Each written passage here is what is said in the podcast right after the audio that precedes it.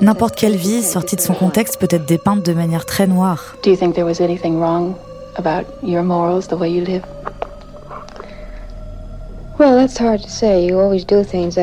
Eh bien, c'est difficile à dire. Vous faites toujours des choses que vous regrettez plus tard. Et il y a des choses que j'ai faites que je n'aurais pas dû. Je réalise maintenant que certaines d'entre elles étaient des erreurs. Mais j'ai mené ma vie en essayant de ne pas blesser les gens. Je ne crois pas au fait de blesser et je n'aime pas ce qu'ils font. Tel est mon principe.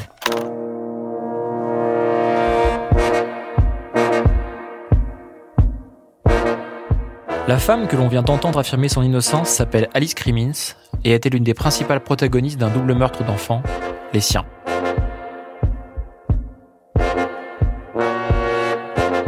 Une affaire qui a secoué l'Amérique des années 1960 et 1970, au point d'inspirer à la reine du roman policier Mary Higgins Clark son premier best-seller, La Maison du Guet.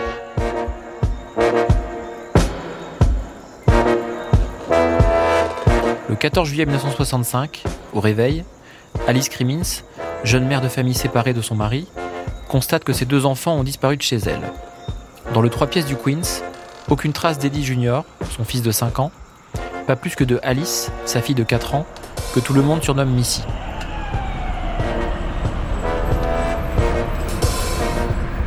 Une heure plus tard, la police est saisie de l'affaire. Elle interroge Alice et son mari, Eddie Crimmins, sur leur emploi du temps de la veille. Des dizaines d'officiers et des hélicoptères ratissent le quartier.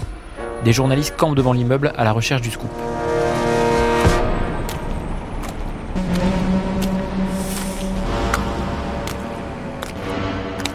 Le même jour, en début d'après-midi, la petite fille est retrouvée morte dans un terrain vague, pas très loin de chez elle. Elle a apparemment été étranglée avec son haut de pyjama. Cinq jours plus tard, c'est au tour du petit garçon d'être retrouvé par un père et son fils dans une friche du parc de Flushing Meadows, où se déroule alors la foire internationale de New York.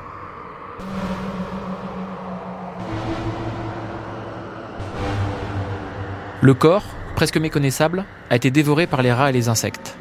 Les médecins peinent à déterminer la cause exacte de la mort. Très vite, les parents font partie des suspects privilégiés par les enquêteurs. La jeune mère de famille notamment, dont le comportement intrigue la police dès les premiers moments de l'enquête. Elle se montre le plus souvent étonnamment calme, semble afficher une vie très libre. Alice Crimmins va faire partie des suspects de double meurtre pendant plusieurs décennies. Les enquêteurs, la presse, la justice vont passer au peigne fin son emploi du temps, ses mensonges supposés, ses nombreuses relations. Certains observateurs de l'époque l'ont cru, la croient encore, 60 ans après, coupable du meurtre de ses enfants. D'autres croient tout aussi fermement en son innocence.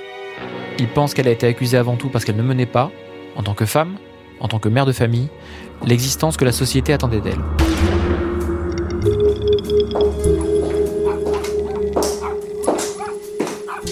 Histoire criminelle d'Amérique.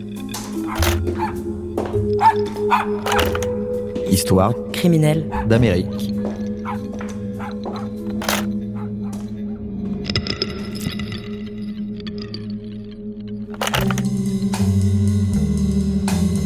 C'est à ce dossier, et à cette femme, que la journaliste Anaïs Renevier s'est intéressée dans L'affaire Alice Crimmins, un des deux premiers volumes d'une série d'enquêtes sur de grandes affaires criminelles de l'histoire américaine, publié par les éditions 10-18 en partenariat avec Society.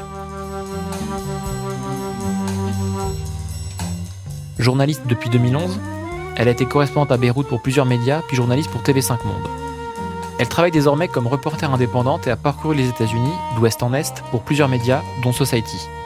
De la Californie à la Floride, elle a tiré le portrait des Proud Boys, cette milice d'extrême droite active aux côtés de Donald Trump, ou a rencontré des Amérindiens qui tentent de préserver une espèce de poisson menacé par les fermiers locaux.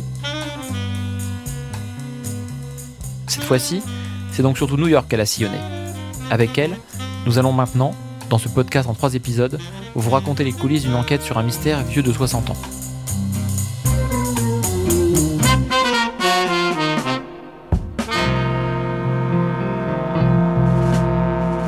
Alors Anaïs, l'affaire Crimins n'est pas très connue en France. Qu'est-ce qui t'a intéressé dans ce dossier criminel quand tu t'es euh, immergé dedans? Oui, alors le point de départ euh, de l'intérêt pour cette affaire, c'est une interview euh, de l'auteur américain James Elroy, qui a été réalisée pour Society par le journaliste Pierre Boisson.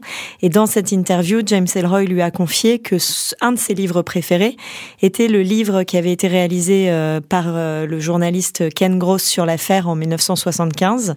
Et donc ça a été le, le point de départ pour la rédaction de Society, de se dire à un moment donné, on va réexaminer cette affaire, euh, voilà, de découvrir cette affaire qui est effectivement pas du tout connue en France. Et moi, ce qui m'a intéressé, c'est que c'est une affaire qui est à la croisée de plusieurs choses.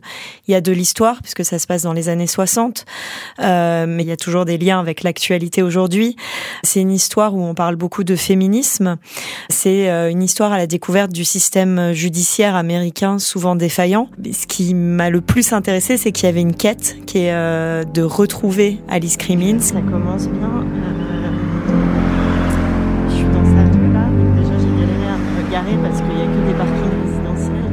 Toutes les plages sont privées avec des portes. Parce que je m'étais dit, je vais aller côté plage en fait. Euh, mais là, voilà. Mais j'ai repéré un restaurant à 1 km. Je vais voir si eux ils ont un accès et je puisse remonter, mais euh, c'est dingos quoi. Et tu dis que tu as traqué euh, certains témoins ou participants ou protagonistes de, l'affaire à, l'époque et tu t'es d'ailleurs même lancé à la recherche de, Alice Crimmins. Comment ça s'est passé? Oui, euh, donc Alice Crimmins a changé d'identité et j'ai retrouvé son nouveau nom. C'est pas possible. Et en plus, il n'y a personne dans la rue à qui je puisse demander où est l'accès le plus proche. Mais j'ai regardé sur euh, Google, a priori, les accès plages les plus proches, ils sont à 2 km. Et j'ai trouvé une adresse à laquelle euh, peut-être euh, elle habitait et qui est en Floride. donc je me suis rendue en Floride à cette adresse. Alors il y a plein d'immeubles qui sont barricadés derrière des portes. Le sien n'est pas barricadé derrière une porte. Après, je serais pas étonnée qu'il y ait soit un code, soit un concierge. J'ai planqué pendant trois jours pour essayer de voir si c'était bien là qu'elle habitait. C'est parti pour la plage et pour remonter du coup, pour observer son appartement depuis la plage parfois côté rue, parfois côté plage, parfois dans ma voiture, euh, parfois assise à un arrêt de bus. Le temps était assez long.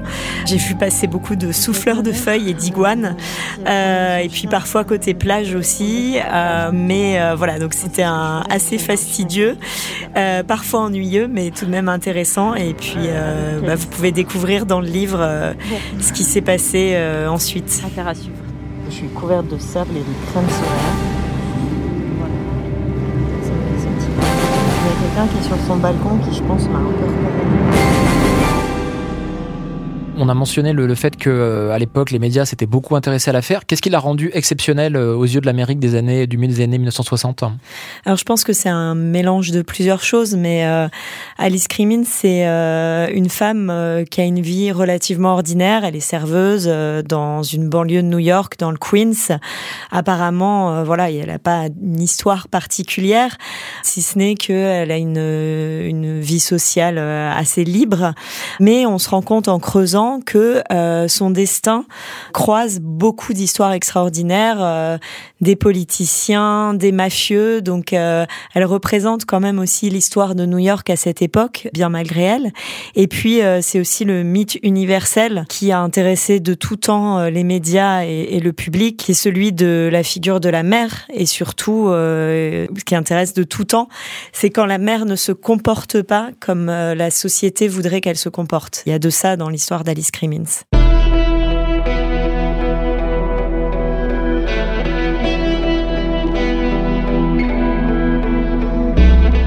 Est-ce que c'est en ça qu'on peut dire que cette affaire peut encore nous parler en, 2023 Parce qu'on imagine que pour bah, un jeune public, euh, le nom d'Alice Crimmins aux États-Unis ne dit peut-être pas forcément grand-chose. Mais alors qu'est-ce que ça signifie dans l'Amérique contemporaine? Oui, c'est ça. C'est euh, ça qui était intéressant dans, le fait de réétudier euh, l'affaire aujourd'hui. Moi, il y a une question que je me suis posée tout au long de cette enquête et que j'ai posée à toutes les personnes que j'interviewais c'est est-ce que finalement, donc euh, ce qui s'est passé, c'est-à-dire une enquête qui a quand même été compliquée avec beaucoup d'erreurs, et puis une sorte de furie populaire contre cette femme qui a été la, femme la plus détestée d'Amérique. Est-ce que ça pourrait encore se reproduire aujourd'hui, 60 ans après? Et voilà, ça a été un fil conducteur et parce que cette histoire résonne beaucoup avec l'actualité contemporaine. On sait que les, meurtres d'enfants euh, suscitent tout, le temps une émotion euh, énorme dans la population et aussi dans les médias, et émotion qui se dirige vers les parents, alors parfois de manière compatissante, mais aussi parfois de manière inquisitrice. Et est-ce qu'on peut comparer l'affaire Alice Crimmins à, d'autres affaires euh, qui peuvent être aussi bien américaines que françaises? Par exemple, moi, à la lecture de ton livre, j'ai parfois pensé à la façon dont on avait traité la mère du, petit Grégory Villemain dans les années 80 en France. Est-ce qu'il y a des, parallèles comme ça qu'on peut faire? Oui, oui, évidemment. Euh, l'affaire euh, de la disparition des enfants Crimmins et du meurtre des enfants Crimmins fait penser à l'affaire du petit Grégory sur plusieurs aspects. Quand on voit l'affaire du petit Grégory, qui reste quand même un fiasco euh, policier médiatique, bah, c'est aussi ce qui s'est passé euh, dans l'affaire Crimins. Et puis, oui, la figure de la mère, euh, on repense à, à, Marguerite Duras qui était allée écrire un article, enfin un papier pour Libération sur cette affaire et qui avait le titre de l'article était Christine Villemain, sublime, forcément sublime. C'est un écho forcément avec l'affaire et plus récemment, euh, aux États-Unis, euh, il y a une dizaine d'années, on a beaucoup parlé de l'affaire Casey Anthony, qui est une jeune mère en Floride qui a été accusée de, tuer, d'avoir tué sa fille, euh, Kaylee. Et Casey Anthony est devenue la femme la plus détestée d'Amérique. Et à ce moment-là, aux États-Unis, on a reparlé de l'affaire Crimmins en faisant des parallèles entre, entre ces deux affaires.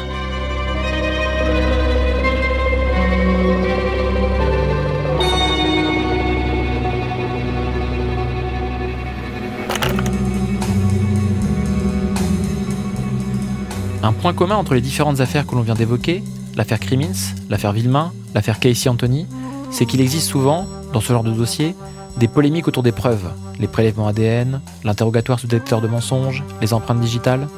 Durant son enquête, Anaïs a retrouvé, par exemple, l'assistant du médecin légiste de l'époque, qui a mené une autopsie dont les résultats restent toujours débattus et contestés. Dans le deuxième épisode de ce podcast, on écoutera le récit de ce légiste et on évoquera avec Anaïs sa plongée dans les pièces à conviction et les témoignages de l'affaire Alice Crimmins.